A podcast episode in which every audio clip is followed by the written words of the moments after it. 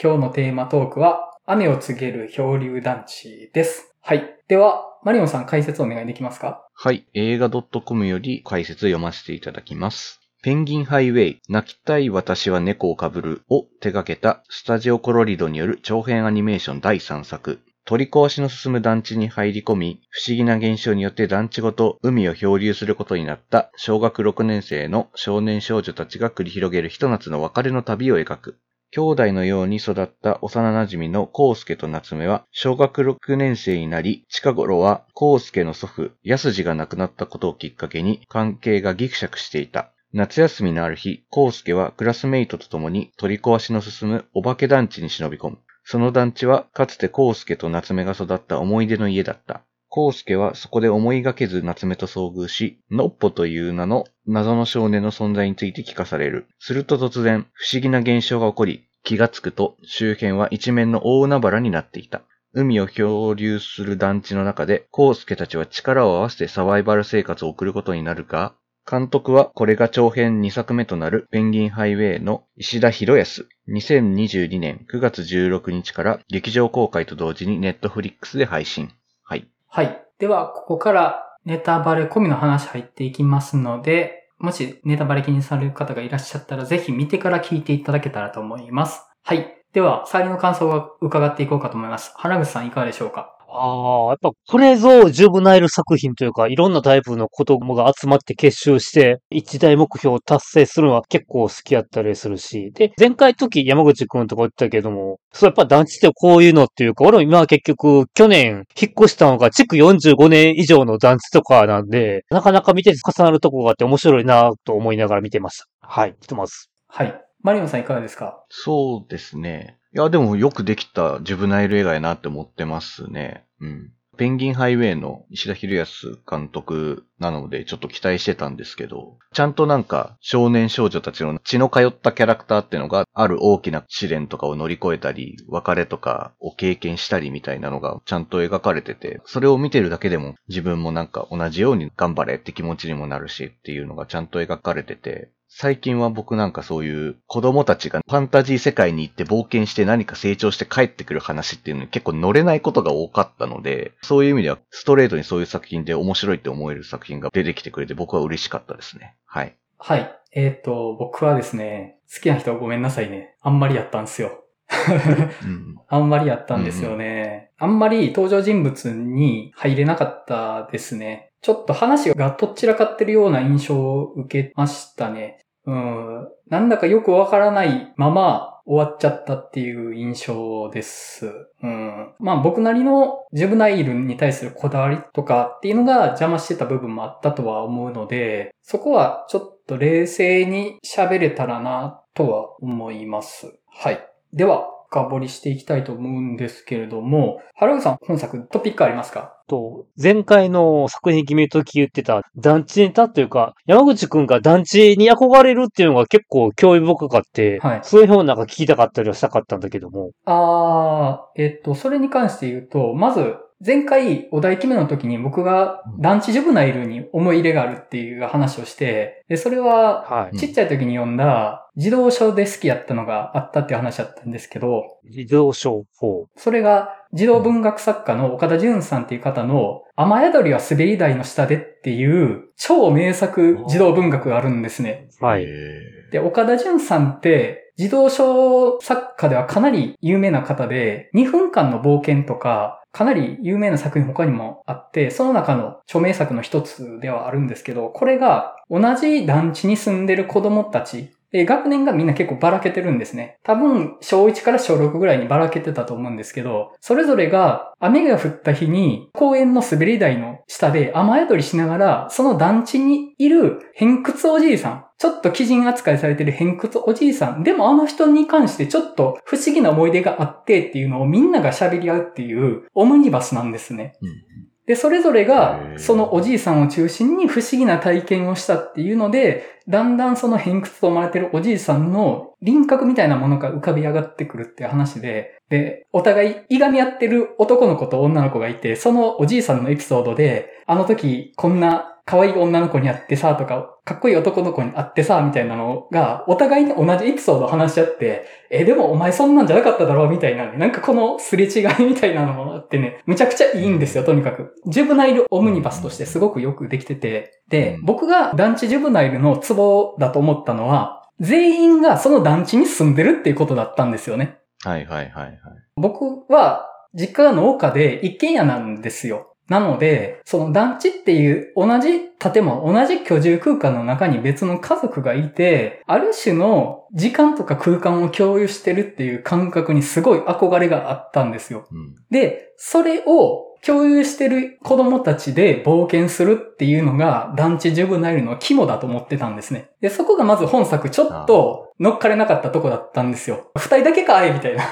団地出身者二人だけかいみたいなのがあって、はいはいはい。そこがちょっと違和感というか、建物としての舞台でしかなくなってた感じうん。正確に言うと、主人公二人にとっては当事者性のある場所ではあるけど、他のメンバーにとっては他人の家っていう扱いだったので、その団地っていう場所が持ってる他の家族がみんな集まってる場所っていう属性がちょっと失われてる作劇になってたなと思ったんですよ。そこがちょっと僕的に残念だったところだったんですね。うん。なるほど。っていうのが、まあ僕の団地ジュブナイルに対するこだわりの部分です。はい。っていう感じです。ああ、なる。確かにね。コウスケと夏目以外にとっては、突然、お化け団地に行ったら、変な世界行っちゃって冒険することになっちゃった的な話にしかならないっていうのは、まあ確かにそうですけどね。うんう。ん。まあ、団地っていうものに何を求めるかっていうのはあるんですよね。で本作で言うと、基本的には廃墟としての団地っていう側面が強かったかなと思って、うん。作られた年代で言うと、1960年代の、いわゆるニュータウンがたくさん造成された時期にできた団地ですよね。はい。うん。だから本当に狭い団地ですよ。うん。お風呂とかあの、正方形のやつみたいな感じの団地やったと思うんですよね。ああ、ああ、これで昔ながらのね。うんはいはいはい。うんそこが、廃墟化しているところに子供たちがいるっていうのが多分本作のビジュアル的なつかみだったのかなとは思うんですよ。うん。そうですね。うんなんか、ある種のね、ノスタルジーとかにもちょっと刺さるような感じってことですよね。そういうところに住んでた人にとってはそういうのがうんちょっと懐かしい光景にも思えるし、そういうロマンもあるし、みたいな。っていう。うんうん。ですね。うん。ただ、その、僕が言ってるので言うと、その団地っていう場所の集合住宅性みたいなところに重きを置いてたっていうとこがあったかなっていう。まあそこは多分、うん事前の期待のギャップだったとは思うんですけど。うん。うん。まあ、最終的にというか、結局その団地が大海原に行ってしまうっていう、その大海原の世界っていうのが、なんて言うんでしょうね。あの空間はっていうのがあるんですけど、うん。失われた何かの墓場みたいな、うん。みたいな感じになってるわけじゃないですか。うんそこがまあなんか団地に関わらず、そういったものの集まる場所、墓場みたいなところで、うん。まあそういう意味でなんか登場人物の一人の思い出にあった観覧車が出てくるとか、うんなんかそういった意味ではまあ結局その団地に限った話をすると、うん。えーなんかちょっと団地ものとしてはどうなんみたいになるんかなって思うんですけど、うん。その人それぞれにあった失われた光景みたいなうん。ものに対するノスタルジーとかっていうか、そういったものには結構僕そういうのは好きなので、うん。そういう意味でも結構僕の映画好きなところかなっていうのには思ってるんですけど。うん。うん。そうですね。うん。登場人物でこの子がとかってありますか？うーん。まあ、主役二人以外割と背景っぽさある話っちゃ話だった気はしますかね。まあまあまあ、まあそうですね。でも、そう見ると結構、ノッポは好きやったりするんだけどね、不思議でだんだんと実態が見えてきて。うんう。ん。そうですね。うん。うん、なんかそう、その主人公以外の子供たちっていうののなんか特定の誰かが好きという感じでは僕はないんですけど、うん。ただなんかあの子供たちが結構わちゃわちゃとしてるところが全体的に結構好きだったりするって感じなんですよね。うん。今回のその冒険って結構シビアな冒険になるじゃないですか。うん。うん。ご飯がないとか、うん。怪我もするしっていうう。ん。なんかその中で大いに喧嘩もするし、ご飯が手に入ったらめっちゃ喜んだりとかするし、なんかそういうなんかこのやりとりみたいなところが僕は結構血が通ってるなというふうに思えて、うんうんなん。かそういう意味でも結構好きというか、うん。まあちょっと冒頭にも言いましたけど、なんかファンタジーな世界に行って冒険して成長して帰ってくる話って、まあこれ別に日本のアニメ関わらずいろいろあると思うんですけど、うんディズニーでも何でも。うん。結構なんだこの半端な世界で冒険して半端な成長だけして帰ってきやがってみたいな風になったりする作品も結構多いわけですよ。ありますね。作品名あげるんだったら僕が嫌いな映画の回であげたバースデーワンダーランドなんて最もそういった例やと思うし、はい。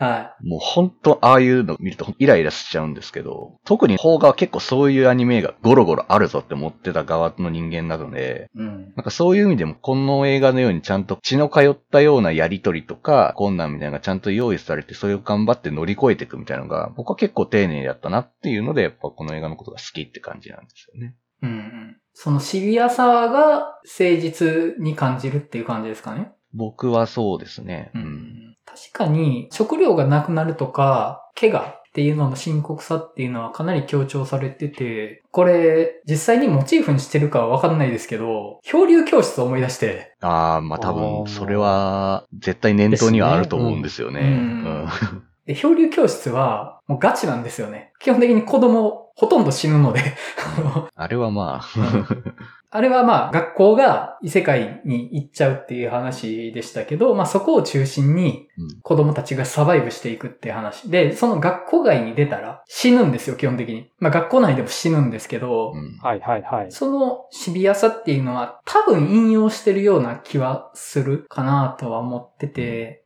うん。まあ確かにね、ちょっとそこは珍しいぐらい危機感を煽ってるとこはあったと思うんですよね。ジュブナイルとしては珍しいぐらい。そうなんですよね。なんかまあ、実写作品とかだったら結構ガチで怖がらせに来たりとかっていうのはあったりすると思うんですけど、うん。アニメ作品でここまで結構シビアな感じっていうのは、なんかいいなというか、うん。そこにちゃんと一人の人間がいるなって僕は思えたって感じですね。うんうん。なるほどね。それで言うと、僕のちょっと不満ポイントとして、楽しそうな瞬間があんまないなっていうのがあって、うんうん。ジョブナイルの肝って僕的には冒険危険と対峙するっていうのもあるけど、やっぱり楽しさ異世界に行く楽しさっていうのが欲しいなと思ったんですよ。で、その異世界に行く楽しさっていうのは、親のいない世界、子供だけの世界で、子供だけだからできる楽しさっていうものが欲しいなと思うとこがあって。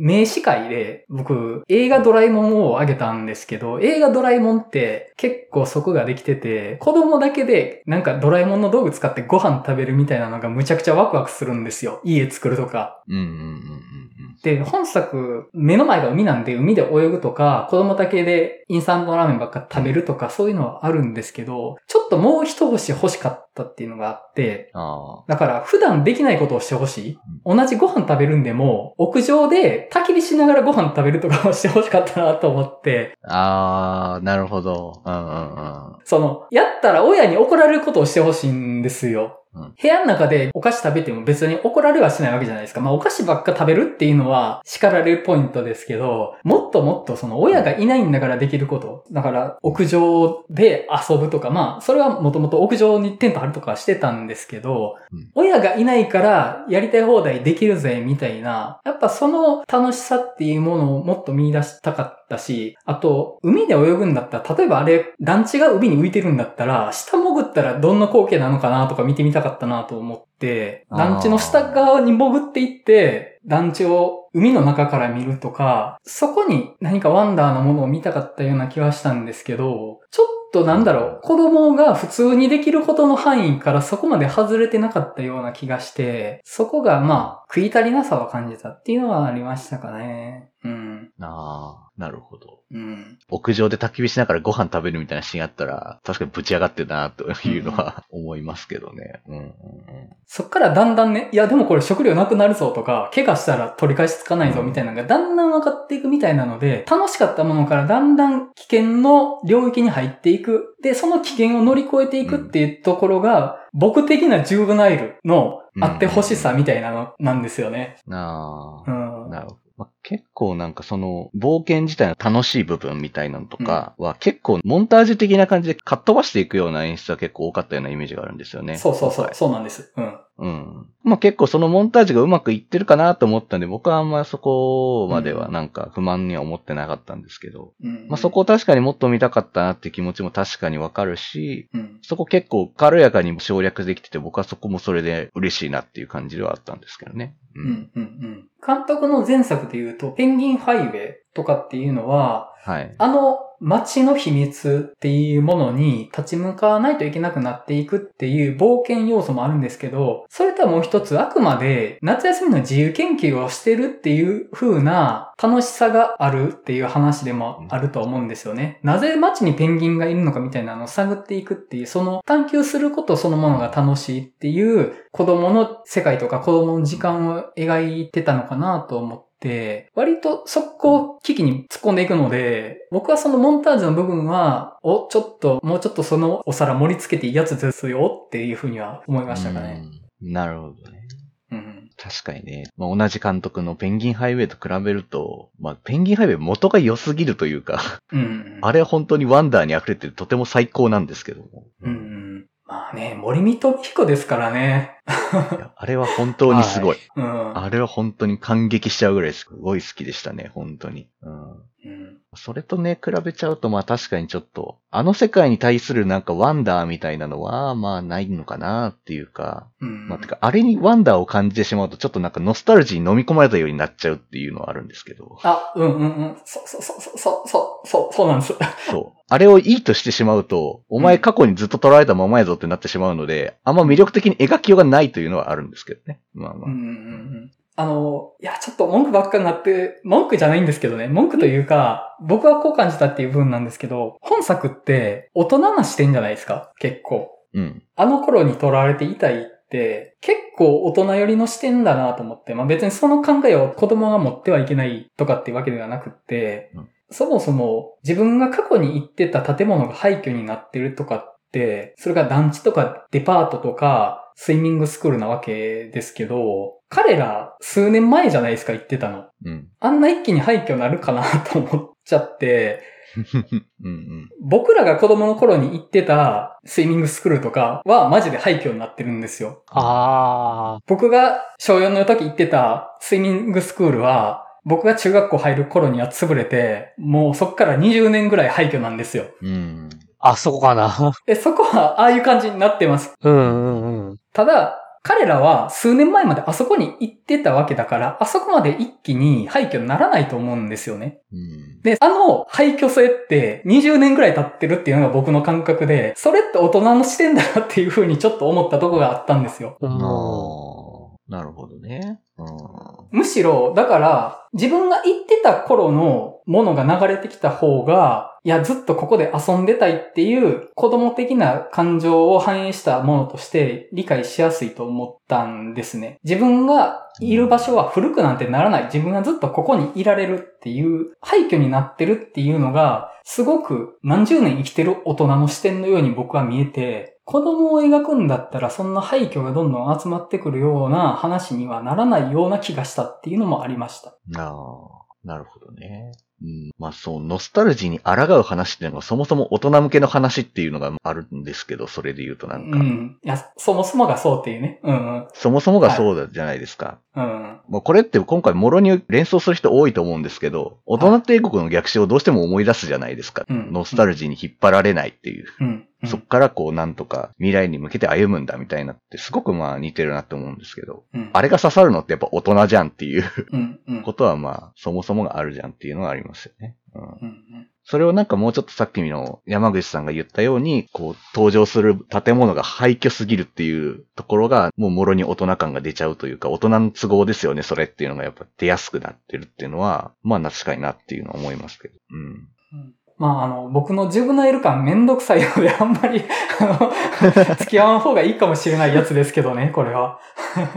いや、でも、言ってること別にそんな間違ってる感じしないというか、確かにそのこだわり大事やなって思うことたくさんあったと思うんですけどね、僕は。うん。うん。そうなんですよね。なんか。あと、この話ってとことんインナーの話じゃないですか。うん。精神世界の話っていうのがあって、うん。外部に向かってないっていうところも、ちょっと、まあさっき言ってた、すごく大人な視点で作られてる話っていうのにもつながるんですけど、過去っていうものと向き合いながら生きてるのって大人だと思うんですね。だから、そういう精神世界の話って、特にその、過去に根ざした精神世界の話って、大人で描かれることが多いタイプの話だと思うんですね。うん。うん。で、精神世界だからこそ、その精神世界を乗り越えたら、それイコール子供の成長ですっていうのが直結してるっていう、そのジュブナイル的な良さはあると思うんです。うん。今回は、その、のっぽくんっていうのが、団地の精霊みたいなやつじゃないですか。はい。うん。で、それは団地の精霊がずっとあの頃のままでいたいっていう思いで、このたちを連れて行ってしまった世界っていう話ですけど、でも実質的にはあの世界っていうのは夏美の精神世界とほぼイコールなわけですよね。う。うんん。そうですね。あの話が、のっぽくんっていう存在を使っているのは、あくまで SF 的な説明のためであって、実質的に夏目の過去に取られてる精神世界を表現するための世界設定なわけだと思うんですけど、じゃあ、そこから出ていく決意をします。イコール成長ですっていうのは、すごくジュブナイル的。冒険イコール子供の成長っていうのが、イコールで繋がれてるっていうとこが、すごくジョブナとして魅力的なとこだと思うんですけど、外部に対する冒険っていう要素がなくなってしまってるんですね、それによって。うん。うん。全部内側で決まってたこと。自分の外側にあるっていうものがほぼなくって、外部、他者、危険、そういうものと対峙していくのではなく、ひたすら自分の過去を見つめていく話になっているっていう。それは、あまりジュブナイル的ではないように僕は思ってしまうところはあるっていう。子供の成長、子供の内的な物語と子供が外部に冒険していくっていうことが同時に存在していることがジュブナイル的だなとは思うんですよ。外部に行きます。で、それが同時に子供の内的な成長も象徴していますっていうのがジュブナイルかなっていうもう、うん。くっそめんどくさいですね、僕今。一応冷静に、はい。ああ、なるほどね。。はいや、でも、うんなるほどなっていう。うん。僕は多分そこまでそういう風に、自分の好きなジュブナイルを何だろうってなんかちゃんと定義をしたことがなかったのかもしれないですけど、まあそういう、単純にやっぱ子供が冒険していればもう、それは僕はジュブナイルやっていうか、それだけで尊いものかなって感じだったのかなっていううんのがあったので、まあ、そこまでこう、いう風に思ったことはなかったですけど、うん。すいません、なんか。いやいやいやいや、いやいや全然。まあでもそうですね。まあそのやっぱり大人に向けた話というか、大人が考えた話だよねっていう風になっちゃうっていうのは、これまあ、ジブナイル全体もそういう傾向がやっぱあると思うんですよね。やっぱりこれって。まあね。子供が主人公の映画って。はい。そう。これもはい言っちゃ元も子もない話ではあるんですけど。はい。まあそれでこう、いかにやっぱこれが血の通った子供のように思えるかというか、子供だったらなんかそういうこと考えそうだよねとか、こういうことやりそうだよねみたいなのがまあ描けてるかっていうところがまあ重要なんじゃないかなっていうふうに僕は思ってて、うんうん。まあそれがやっぱりそのシビアな冒険とか、その脚本のやりとりとか、うんでそのキャラクター性がこうちゃんと出てるとかっていうところでまあそれを僕は担保されてたのかなっていうふうには思ってて、うんうん。うん。まあ本当に確かに人によってはやっぱりこれが大人が考えた子供が大人の都合で浮かされてる物語のように見えるっていうのは、うんまあまあ確かにあり得る話ではあるなというか、うんうん、なんかもう、そういう映画いっぱい頭に今浮かびますもん、なんか。うん。うんあの、もう、せっかくなんで僕のジュブナイル的なめんどくさいこだわり吐き出させてもらえたらと思うんですけど、はい。特技を使って危機を切り抜けるみたいなのを見たかったっていう。ほう。うんあの、例えばですけど、主人公二人ってサッカーやってたわけじゃないですか。うん。うん。はい。でも、最近はサッカークラブに参加してないっていう。で、それがう、んサッカークラブに参加できてないことが彼らの前に進めなさの象徴になってたと思うんですね。うんでも彼らがあの頃のようにコンビネーションを発揮して、何らかのサッカー的なテクニックを使って危機を切り抜けるみたいなのがあると、あ、なんかいいなっていう。特技を使って何かをするっていうのが、すごく子供的な魅力のある話だと思うんですよ。うんで、それは、特技っていうのは子供にとってよりどころだと思うんですね。うん。別に子供が子供であるだけで価値があるなんて子供は別に思ってないわけですよ。うん。子供同士の中で自分が何かであるっていう証が欲しいから、それって特技だと思うんですね。うんで、それを使って何かを切り抜けるっていうことが子供が成長するってことかなっていうのがあって、あるいは、むっちゃ何かを下手くそだったやつができるようになることで危機を切り抜けましたみたいなのってあると思うんですよ。うんうん。あいつには絶対できない。もう俺たちは全員終わりだみたいなピンチになった状態で、いやもう全員の中で一番下手くそだと思ってたやつが、それを達成することで全員が助かりましたうん。エンドみたいな。これってすっごい上がんないですか？いや、もう上がりますよ。ドラマチックで最高。もう、それこそなんかジブナイルの冒険に詰まってるなんか喜びみたいなものがなんか体験されてるようなね、ものやなと思います。それはうん。やっぱりその、異世界と日常をつなぐものが冒険の中にあってほしいなっていうのがあって、それがやっぱり普段からやってること、あるいは普段できなかったことをやれるようになるっていうことがう、んすごく魅力的に思えるような気はするんですよ。うん。うん。うん。そうですね。っていうねうん。うん。まあ、なるほど。確かにね。は確かになんかそういうのあったら、もっと面白くなりそうやなっていうのはもうバンバンわかるんですよね。うん。あの、これ僕単にジブナイルって絵を事前に描きすぎてるっていうのがあるので、うん。その絵にはこう書いてあるからこうだみたいなのを今思いすぎてるんですね。でこれはあまり良くないことだと思うんですよ。いや、お前が定義すんなやっていう話だと思うので、あのーまあ、単に僕の愚痴みたいなものでしかないと思うんですけど、いや、まあまあまあまあ。うん。い。や、でもなんか、現代社会とファンタジーを接続するって、うん。今結構難しいよなってなんか思うんですよね。うん。うん。その現実社会からファンタジーの世界に飛んで冒険して戻ってきてみたいなのって、うんうんまあ結構ありますけど、なんかどんどんやっぱあんまりファンタジーという世界があんま信じられなくなってくるじゃないですか、どう考えてもなんか。うん。そこの両立になんか今そういった映画たちが苦しんでるんじゃないかなって思ってるんですよね。うん。うん。まあ、バースデーワンダーランドにしても、うん、なんだこの乗れなさはみたいなのってそういうとこにもあるし、うん。それに関わらずなんかそういう映画たちのなんだこの世界観はみたいなのに乗れなくなっちゃうことが多い中で、今回はそのある種の精神世界みたいなものをメタファーみたいな感じでそのまま出てくるっていうのが、うん。まあ納得はいくよねっていう物語的なそのテーマ的なので、まあ納得がいきやすいっていうのもあるから、まあ僕はそこでもすんなり受け入れやすかったんかなっていうのはちょっと思ってますうん。うん。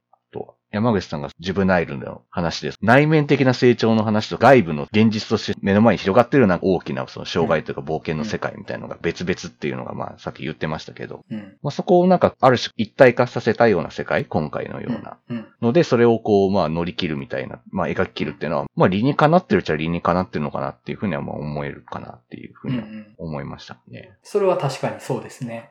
うん。うんあと、そういう子供が何かをやすやすと達成できるタイプのジュブナイルとしては作られてなかったっていうのもあるかなと思ってて、基本的には何もできないというか、何かをやろうとしたら怪我しますとか、うん。そういうものとして扱われてるかなっていう。うん。うん。基本的には何もできないですっていう。ただ、前に進もうとすることは、それだけはできるんですよっていう感じをうん。語る話にはなってたかなと思って、やっぱ子供だからって、まあ大人をやっつけられますとか、まあそれはまあ、うん。ファンタジーとしても大概なわけじゃないですか、それは。うん。うん。それやったらもうドラえもんとか見ますみたいな話にもなってくると思うので、うん。うん。名探偵コナンとかね。そうですね。やっぱ、そういう万能な子供のファンタジーではないジュブナイル、地に足といった子供のファンタジーをを描くんだったら、やっぱこのバランス感覚というか、どこか異世界には行くけれども、じゃあ異世界で何かをできるわけではないんですみたいな、うん。ちょっとそういう万能ファンタジーに対するアンチテーゼみたいな要素もあるのかなっていうふうにはね、ちょっと思ったりはしましたかね。うん。うん。そうですね。まあ異世界転生じゃないですけど、何かをできるようになるのではなく、何もできないっていうことに気づかされるみたいなね。うん。そうそう。まあそういうシビアな話があってもいいじゃないっていう感じというか。うんうんうん、確かに。もちろんそういうファンタジーな世界で何かを成し遂げるみたいなのも語っては欲しいんですけど、全然。うんうん。全部がそんなシビアだったらまあ子供も辛いし、それをなんかね、大人が押し付けてるみたいにもやっぱなっちゃうじゃないですか、それが。うんうん。君たちがこれから生きていく世界はこんなにも暗いんだよっていうのを、まあまあ、いつかは知るけれども、そればかりを押し付けるのもちょっと違うよねっていうのにはやっぱなるから、うんうん。そのなんかせめぎ合いみたいなのって、自分内にかかわらず子供に向けた、そういった作品の持つこの、なんて言うんでしょうね。そういうのがなんか、やりとりとかも結構考えてしまいますね。うんうん。そうですね。うん。話の、プロットの部分の話ですけど、はい。のっぽくんの正体、何やと思ってました？途中まで。途中までなんかな？うん。なんか、マンションなりの座敷わらし的な存在？ああ。僕、なんかおじいちゃんの過去の姿かなとか思ったりしてて、ああ。確かにね。うん。僕もどっちかっていうとなんかそういうお化け昔その辺住んでた子供、おお化けかなぐらいに思ってましたね。なんか見てったら、ああ、これ団地の座敷わらし的なというか、つくも神みたいな話かなっていううんん、ですけどああ、そっかそっか、なるほどね。うん。僕結構途中までおじいちゃんの過去かなと思ってて、まあそこが何うか、ん。純粋におじいさんの子供時代と交流を持つとか、あるいは子供の姿を借りておじいちゃんが団地からの巣立ちを子供たちに促すような話なのかなとかっていうのを想定しながら見たりはしてたんですよね。うん。うん。だから、おじいちゃんがあくまで過去エピソードとしてしか出てこないので、勝手に想像しちゃったとこはあったりはしてて、あと、あの世界の原因が誰なのかみたいなのも、うん。僕、結構最後ギリギリのギリギリまで夏目が原因なのかなとも思ってたりして、うん。夏目本人の精神世界の話だった方が分かりやすい話だったような気はして、まあその分かりやすさに僕が勝手に引っ張られちゃったっていうのがあったりはしたんですけど、うん。うん。うん。うん。まあね、そうですね。まあ、あの世界がもし本当に夏目の精神世界だったとしたら、うん。クラスメイトのコウスケとの恋のライバル関係的な感じの女の子いたじゃないですか。うん、うん、うん、うん。えっ、と、ハバレイナあの子の存在は結構際立つ感じがしますよね。うん。うん。なんであんたの世界に私たち連れて来られとんねんみたいな感じでもう怒るみたいなあのはまあ彼女が一番体現できてるというか、うんそでも、ああいうキャラ必要だよなと思いながら、ーうん。そうですね。う。そう、だから結構、コウスケと夏目以外のキャラクターで一番存在感が出るのってやっぱ彼女だと思うんですよね。うん、うん。観覧車の件もあるっていうのもありますけど。うんうんうん。その、夏目の精神世界の話になってしまうと、さっき言ってたような、インナー世界の話がもう、そのまますぎるみたいなのもあることになっちゃうので、まあ、やっぱりうん外部に対する冒険の話っていうことを担保する意味では、やっぱり団地そのもののうん。概念が生み出した世界みたいなの方が、まあ冒険感はあるかなっていうのは、一つあるかなって気はしますね。うん。うん。もういくらなんでも手前の話すぎるだろみたいになりそうだから。うん。そうそうそう。うん。そうですね。もう精神世界の話とかやったらね。うん、うん。そうですね。ぱりその団地の魂に夏目が乗っかっちゃってるっていうバランスにしてるっていうのは多分本作の意図してそうしたバランス感覚なのかもしれないですね、そこは。うん。あと、のっぽくん僕普通に悪霊でもよかった気はしました。悪霊。ああ。ああ。普通に敵でもよかったなと思いました。子供たちを過去に縛り付けようとする悪みたいな。あでも、どっかでいい例に変わってほしいな、それやっても。いや、やっつけるんですよ、それを。ああ、そっち？いや、私たちは未来へ進むんだ。お前の作った過去なんていう甘い誘惑には乗らない。私たちは大人になるって言って、やっつけるんです。そしてあの世界を出ていくっていう。あまあ、ストレートにね。あ。ああ、それだと、子供たちの心の闇をなんか表した象徴的なもんって、見た方で見たらいいんかな？まあ、あのー敵と対峙して成長するっていうのは、まあ、よくあるっちゃよくあるかなっていう。うん、うん。そう。まあ、そうしたら、ストレートに成長っていうのは確かに描けるんですけどね。うん。うん、うん。ノスタルジーをぶっ潰せみたいな話っていう。うん。で、まあできるんですけどね。まあでも、じゃあノスタルジーで完全に倒していいんかっていうと、それもまたちょっと別の話みたいに僕感じるから、まあ、それされると多分、えって多分僕なってたかもしれないですね。それ、もしやられてたとしたら。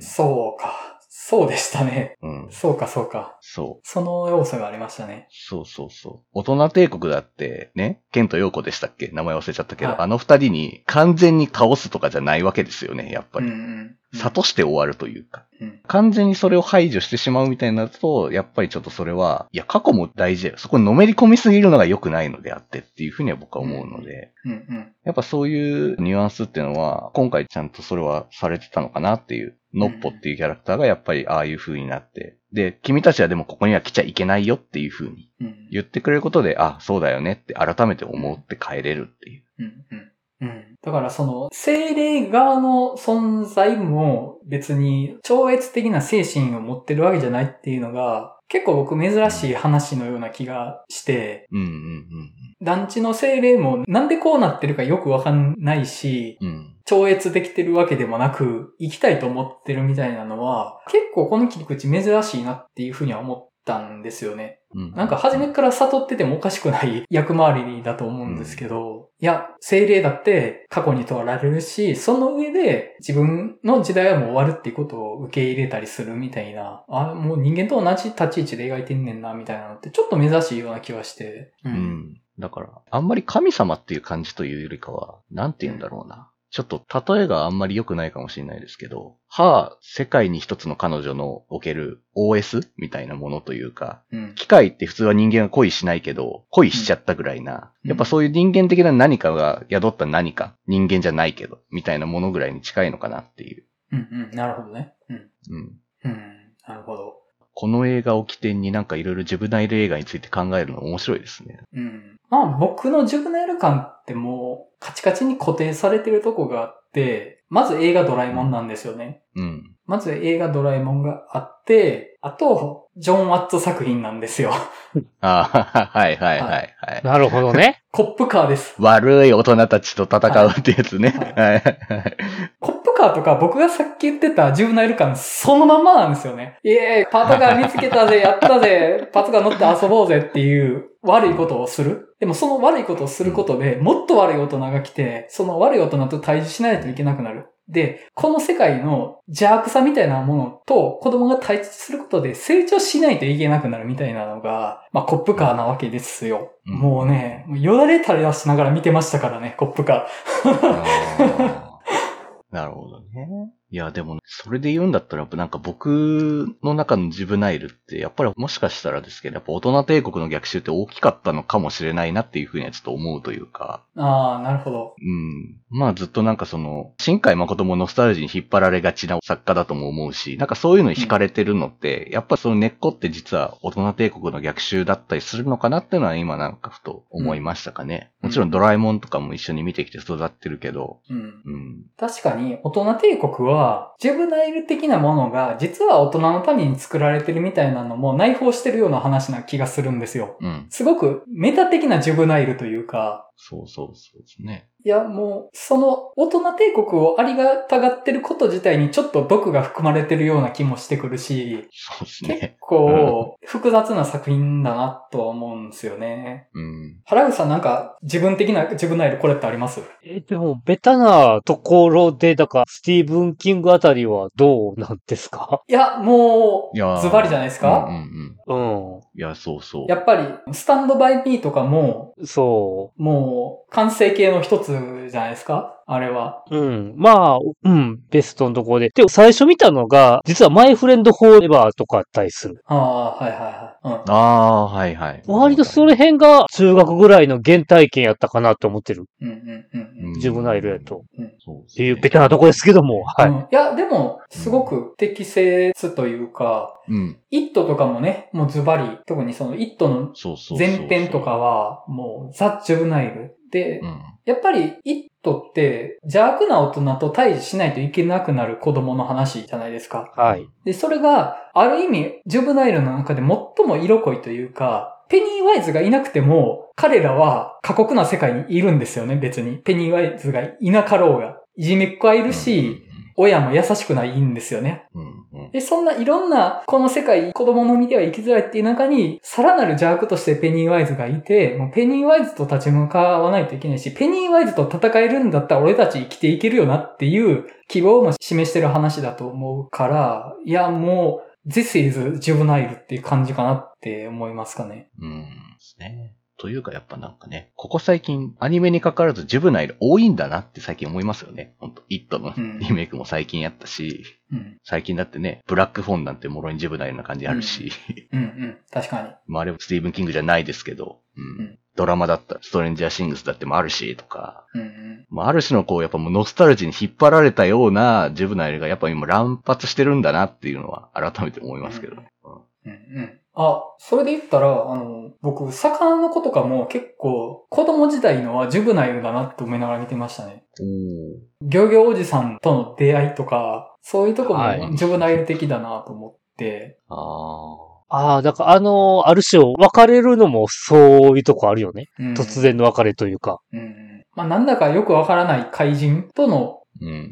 触れ合いを経て、まあ、大人になったのかなみたいな。ちょっと、あの話の中での成長って分かりやすい成長じゃないから、そんなシンプルには言えないですけど、うん。うんジュブナイルっていう切り口で広げてみたら結構面白いなって思いましたね、話。うん、そうですね、作品自体の話とはちょっとね、離れていっちゃう可能性はあったんですけど、まあまあまあまあ、作品のちょっと話に戻す感じにはなるんですけど、はい。スタジオコロリドはい。じゃないですか、今回作ってるのって。はい。はい。あのスタジオの作るアニメ作品ってなんかすごく、なんて言うんでしょうね。ジブリとも違うけど、なんか自分の身に結構スッと入ってくるような作品が結構多いなって感じてるんですけど。全体のルックとか、うんキャラクターのルックなのか、雰囲気なのか、わかんないんですけど、まだまだ新しいアニメスタジオなんですけど、うんなんか昔からこういうアニメスタジオがあって、こういう作品をずっと見ていたような気がするみたいなうんうん。感じがな。なんか、あそこのスタジオの作品から僕結構感じられててう、ん。それが何なのかっていうのがちゃんと言葉にはあんまりできてないんですけど、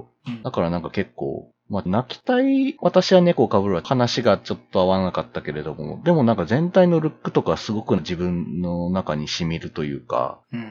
すごくなんかどれも好きなんですよね。う。うんんうん。うんうん。あんまり詳しくないんですけど、急に出てきたスタジオっていう印象があって、うんペンギンハイウェイが初作なわけですよね。長編作品としてはそれが初作になるんですかね。うん。何本か短編の作品とかいっぱい作ってたんですよね。はいはいはい。台風のノルダとか、はい。日向の青しぐれとかなんかタイトルがちょっとうる覚えなんであれですけど。そうそうそうそうそう。ね、あったんですけど、うん基本的にはすごく丁寧で柔らかいようなアニメを作るようなところっていう感じのイメージはまああって、そこにちょっとなんか独特なファンタジー世界みたいなのもそこに提示をしてみてみたいなのが、なんかその感じのパッケージがすごくうまいというか、なんかね、もうジブリがもうほぼ亡き後、アニメ映画を支えるファンタジーみたいなのをいろいろね、細田守やら新海誠やらがやってるって中でも、スタジオコロイドの作品っていうのはもうちょっとなんかこっちに寄り添ってくれるような優しい感じの作品が多いかなっていうふうには思ってて、なんかその雰囲気がやっぱ僕好きなのかなっていうふうに思いますね。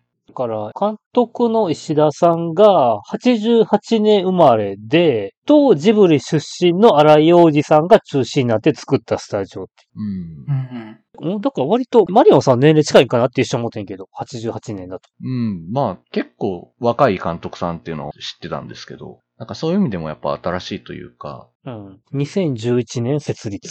うん。なんかこう、スタジオジブリがほぼ映画作るのをやめてしまったうん時期に、いろんなアニメ作品が増えてきましたけど、で、そのなんかジブリがその映画をやめてから、なんかみんな結構ジブリ的なるものを求めがちだった時期があるような感じはしてて、うんうん。ファンタジー映画に対して。うん。なんかね、もろにルックがジブリ映画のような作品を作ってるね、スタジオポノックとかありますけど、あれはまあそっからほぼ来てるからしょうがないんですけど。けどなんかもう、そういうジブリから離れた場所でちゃんと一本筋の通ったファンタジーというかアニメ作品が提示できるスタジオみたいのがあるっていうのが、そこがなんか僕はスタジオコロイドのいいとこだなっていうふうに思えるって感じですかね。はいはいはいはい。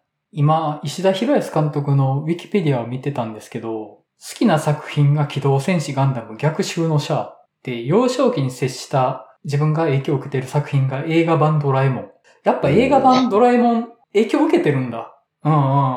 おあ、じゃあやっぱあの SF 的な感覚ってそこに由来はしてるんだな。なるほどな。ーいいですね。理想のアニメーション監督像、コンサトシ。すごい。へえ。志田秀康監督がこれからも少年少女たちのジュブナイルにこだわり続けて映画作り続けるとかやったら、おーってなるのかなっていう ふうに思うんですけど。うん。あと、スタジオコロリノなんですけど、去年ね、はい YouTube チャンネルのポケモンキッズっていうチャンネル内で、うんポケモンのアニメシリーズを作ってて、はいはい。夢のつぼみっていう作品作ってるんですけどね、これがね、うん。子供が親の影響を受けてポケモントレーナーになるっっていう話なんですよ。ほうほうほう。で、僕子供がこれ見てたんで知ってたんですけど。あ、そうだわと思って今。今の時代に最もジュンブナイルを体現しているコンテンツってポケモンですよね。よく考えたら。うんうんうんうんうん。そうですね。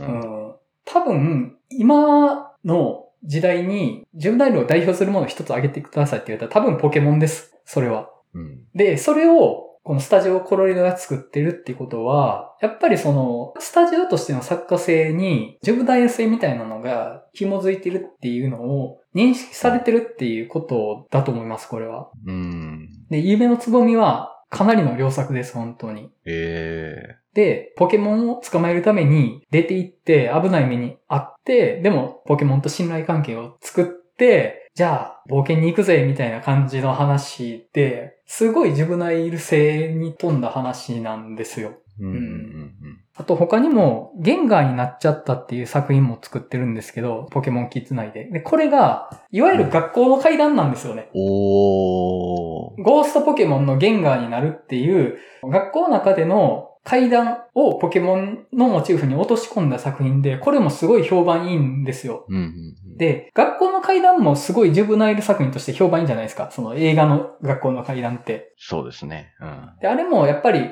恐怖と子供が対峙してっていう話だから、すごいジュブナイルの片鱗の一つだと思うし、で、ポケモンって一番初めのポケットモンスターの元にはテレビゲームのマザーがあるんですよね。マザーがあって、で、マザーの前にはスタンドバイミーがあるわけですよ。うん。マザーのモチーフには。そうですね。てかまあ、アメリカ映画におけるジュブナイル的なモチーフの集合体がマザーで、そのマザーを、モンスターを刺激するっていうモチーフをさらに取り込んだらポケモンになるっていう、その脈々とあるジュブナイルの流れなんですよね、それって。いや、確かに、ポケモンのゲームの小ネタの中に、スタンドバイミーネタが入ってたりするんですよ、確か。そうそ入ってましたよね、確かね。う。主人公の部屋で流れてるテレビはスタンドバイミーなんですよね。確かそうでしたよね。うん。そうそうそう。思い出した、思い出した。で、そのポケモンのアニメを作ってるということは、もう、スタジオコロリドはジュブナイル背負ってるっていう宣言ですよ、これは。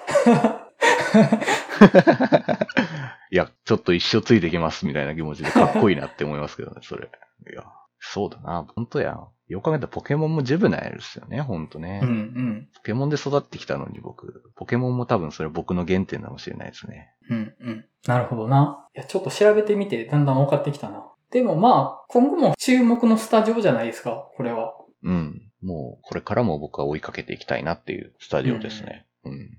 だし、映画がやっぱ僕は好きなので、映画にこだわって作ってくれてるなっていう、うんもちろんテレビシリーズ全然作ってもらっても全然いいんですけど、やっぱり毎回長編の作品作ってくれるスタジオがあるっていうのは応援したくなるかなっていう。うん。あんまり、俺たちはジュプナイルのスタジオだ、みたいな感じに固まってほしくないっていうのもありますけど、うん。まあ、一旦そのスタイルを確立するっていう意味では、これはこれでありかなって気もしますね。うん。うん。なんか、楽しみになってきました。ああ、あと、はい。主題歌も良かったっすね。それ、触れるの忘れてた。あー、はいはい。うん、ずっと真夜中でいいのに。うんうん。うん。ずっと迷はいいなって毎回思うんですけど。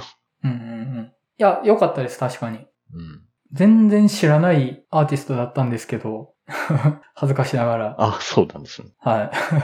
結構、いろいろよく僕は聞くので。ああ、だからいわゆる匿名性のあるアーティストだっけ？そうそうですね。いわゆる、まあ、多いですよね、そういう人最近。うん、確かに。顔をさらしてない人、まあね、アドだってそうだし、まずともえもそういう人だし、うんヨルシカとかね、いろいろありますけど。うん。ううん。ん、そのあたりのやつよね。うん、そうですね。スタジオコロリド、ヨルシカの MV も作ってるみたいですね。おお。確かね、前作の泣きたい私は猫を被るの主題歌はヨルシカなんですよ。あー、なるほど。はい。うん、その縁もあるんじゃないかなと思うんですけど、まあ、それかその主題歌の PV なのかな、多分。確かに、今のネット発のアーティストの世界観を表現してるアニメスタジオって言われたら、すごいしっくりきますね、なんか。うん、世界観が。うん。そうですね。確かにね。うん。その、ファンタジー性みたいなのって多分今すごく必要な要素だと思うんですね。うんネット発アーティストに。どこか非現実だけど、ただ、地に足がついた現実感も必要っていう感じのバランス感覚かなと思って、スタジオコロリドってすごく合うんだろうなって思うんですよ。うん。新しいネット発アーティスト出てきました。MV、スタジオコロリドが作りますって言われたら、あ、なるほど、なるほどって、そういうことがやりたいんだろうなっていうのは、すごくしっくりくるというか、うん。まあね、ネット初のアーティストの PV って大体アニメが多かったりしますもんね、そもそもがなんかこう。うんうん。まあ、そういう親和性が高そうな気がするな。うん。まあもともとね、そういうのは確かに高いんですけど。で、なんかそういうのが一時期やっぱりなんかこう、いわゆる世界系みたいな文脈と結構接続してるような感じはしたんですけど、うん。まあ今もそういうのはあるんですけど、一個なんかちょっと別の組み合わせっていうのがまあなんかこの辺なのかなっていう。うん。それがなんかある種の今の新しい何かになってるのかもしれないですね。うんうん。なるほど。いや、面白い。うん。はい。じゃあ、そんな感じで、雨を告げる漂流団地の話は終わっとこうかなと思います。はい。じゃあ、次回どうしましょう？来週も前田さんいない形になる予定ですけど、来週テーマ、ラムは対面収録の方向で良かったんですかね、これは。僕は構わないですけど、対面収録が無理だったら来週ラムでいいのかなとは思うんですけども、うん。そうですね。うん。で、他の作品で、はい。あと、まあ、前田さんがいないっていうのが分かってるタイミングなんだったら、うん。もう完全に3人の趣味で何か別からテーマ取ってくるのもありかなと思って、うーん。例えばもうこのタイミングでフリクリやるとかどうですか？なるほおど。お なるほど。フリクリね。うん。確かに。フリクリ前田さんに見てってちょっとお願いしにくいけど、この3人やったらいけるでしょ？うん。確かに。それいいな。え、フリクリって何話ぐらいの話でしたっけ？あれって。6話です。余裕で見れます。6話ですよ。あ、そっか、そんなもんか。うん。そっか。あのーオルタナとプログレに手を出さなければすぐ終わります。そっちは手出さなくていいんですかね？その、プログレとオルタナは。出さなくていいんじゃないかな。僕は出さなくていいと思ってますけど。なんかいろいろ。まあやっぱり、フリクリと言われたら、一番初めの6話のシリーズなので、うん、うん、うん、うんうん。そうですね。そっちやったら。あと、まあ、フリクリもジュブナイルですからね。ジュブナイルだ。し、世界系ですからね。もう今日の流れからとしてもぴったりかもしれないです。そうですね。やっぱなかなかアニメ映画というかね、アニメの話することがやっぱ少ないから、うんうん。このタイミングでやるっていうのはめっちゃありですね。原口さんどうですか？は、ありかな。で、割と、正直俺は今、超、本業も、キネ坊主も忙しくて、なかなか見れてないのが、うん、本音ではあるんだけど、過去の記憶だけだとちょっと難しそうですかね。さすがに見直しときたい感もありますしね、そこは。うん、そう、見直す時間がね、ちょっとまた今度のタイミングにします？うん、ちょっと時間がね、うん本音言うと、うんうん。ごめんなさい。いえいえ。あ、いや、はい。それは、全然大丈夫です。前田さん、お忙しいから、多分事前にまた不在のタイミング分かるときあると思うんで、またその時に振りくり検討しましょうか。ねうん、そうですね。うん。そもそも、ラムの対面収録もできるかちょっとまだ分かんないですからね。うん。まあ、もしラムが対面収録になって、って場合だと、来週はい。がまたその開くわけですよね。そのお題の映画というか、何を喋ろうかっていうのが。そうですね。そこをどうしようかなっていうのかで、なっていう。うーん。これかな？えっ、と、燃える女の肖像のセリヌシヤマ監督の新作、秘密の森の巣の向こあまあこれは気になってるんですけど、うん。これはもうめっちゃ気になってます、僕。燃ゆる女の肖像大好きなんですけど、の新作なんでね、今回は。う、うん。もう超期待してますよ、それは。ー、いけるのは時間的には。あとこれね、上映時間も73分っていう結構な短い作品ですけどね、これ。うん、うんうんそうなんすよ。うん。うん。まあ、なんかいいんじゃないですか？うん、うん。うん。これも前田さんいたらやりにくそうなやつやし。うん。あれだから、燃えるん時はこの3人でやったんだっけ、確か。いや、燃えるはそもそもやってないです。やってない。あ、やってなかったか。そっか。はい。やってないですよ。え、どれと勘違いしてます？うん。その時は私たちまだ出会ってないみたいな。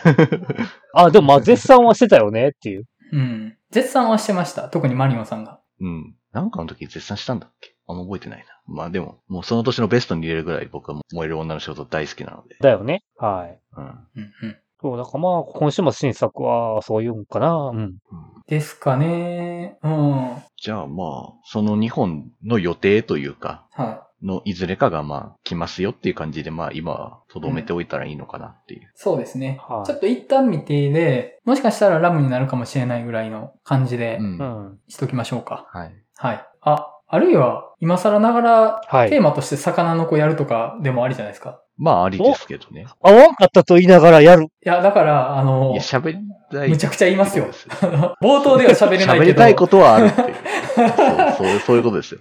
オープニングではちょっと尺では無理やけど、もう話題として取り上げるのなら喋るぞってことでしょ、それはもう。それだったら全然ありですよ。はい。もう、ちゃんといろんなチューニング合わせてから、暴走しないように チューニング頑張って合わせてから合わせて。いきますんで。うんまあ、それでもあり。まあ、ちょっとタイミング空いてるんで、公開から。まあ、さすがに遅い気もするので、まあでも、魚の子でもいいですけど、僕は。うん。案としては僕はやってもいいかなと思いますけど。はい。うんうんどうしましょまあ、あとは、前田さんの反応見てからちょっと DM 上でやりますかね。うそうですね。じゃあまあ、はい今話したあたりの作品が候補の状態で、収録上は一旦止めときましょうか。はいはい。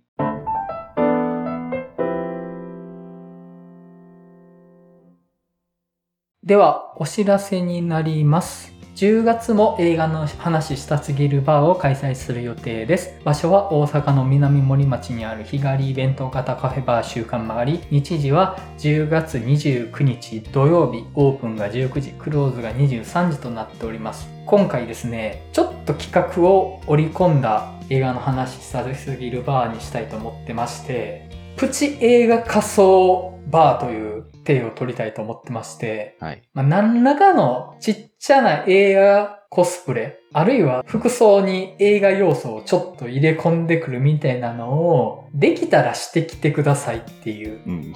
まあ、マストではなく、あったらベターぐらいの気持ちでしていただけたらなと。で、店長メンバーも基本的に、まあ、そんな凝った格好はしないと思いますけど、映画 T シャツぐらいは着ていくつもりですよね、皆さん。うん。はい。はい。本当に映画 T シャツとかで全然構わないので、プチ仮想的なことを、まあ、せっかくのハロウィンっていうタイミングでもあるので、そういう感じでお越しいただけたらなと思います。T シャツって結構試されますよね。なんかあの、軽いものの手で言ったけど、むしろ T シャツこそ試される感あるなっていうのはありますけどね。そうですね。おその T シャツ着てくるみたいな、この、あ。るじゃないですか。なんでしょうね。この寝踏み、寝踏みされてる感。映画ファンとしての自分を寝踏みされてる感がやばいですけど。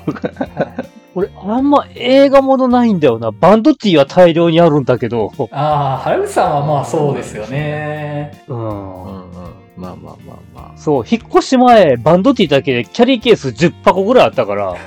やっぱおかしいわ、この人。すごいな。で、それで、あの、ちょっともう、あの、色あせたおじゃんになったおじゃんティーを捨てて、みたいな。はい、どうにか今、ショーケース6個ぐらいに収まってんねんけど。はい。まあ、いざとなったら我々映画の話したすぎる猫かっこ仮の T シャツ着ていくっていう反則技ありますからね。まあね、反則。はい。まあ、あの、こんな感じでよかったら着てきていただけたらと思います。はい。また、この番組ではリスナーの皆様からお便りを募集しています。番組の感想、次回テーマ作品の感想などご自由にお送りいただけると幸いです。また、次回バー開催情報、ポッドキャスト、次回テーマ作品の告知も行っておりますので、Twitter のフォローもよろしくお願いいたします。あと、さっき話に少し出ました、この番組のイメージキャラクター、映画の話したすぎる猫、かっこ仮をあしらったグッズを販売していますので、よろしければご購入くださいませ。お便り、受付先、Twitter アカウント、グッズ販売サイト、いずれも番組説明文に記載しております。はい。それでは、映画の話したすぎるラジオリニューアル第83回、雨を告げる漂流団地の会を終わりたいと思います。それではまたお会いしましょう。さよなら。そらさよなら。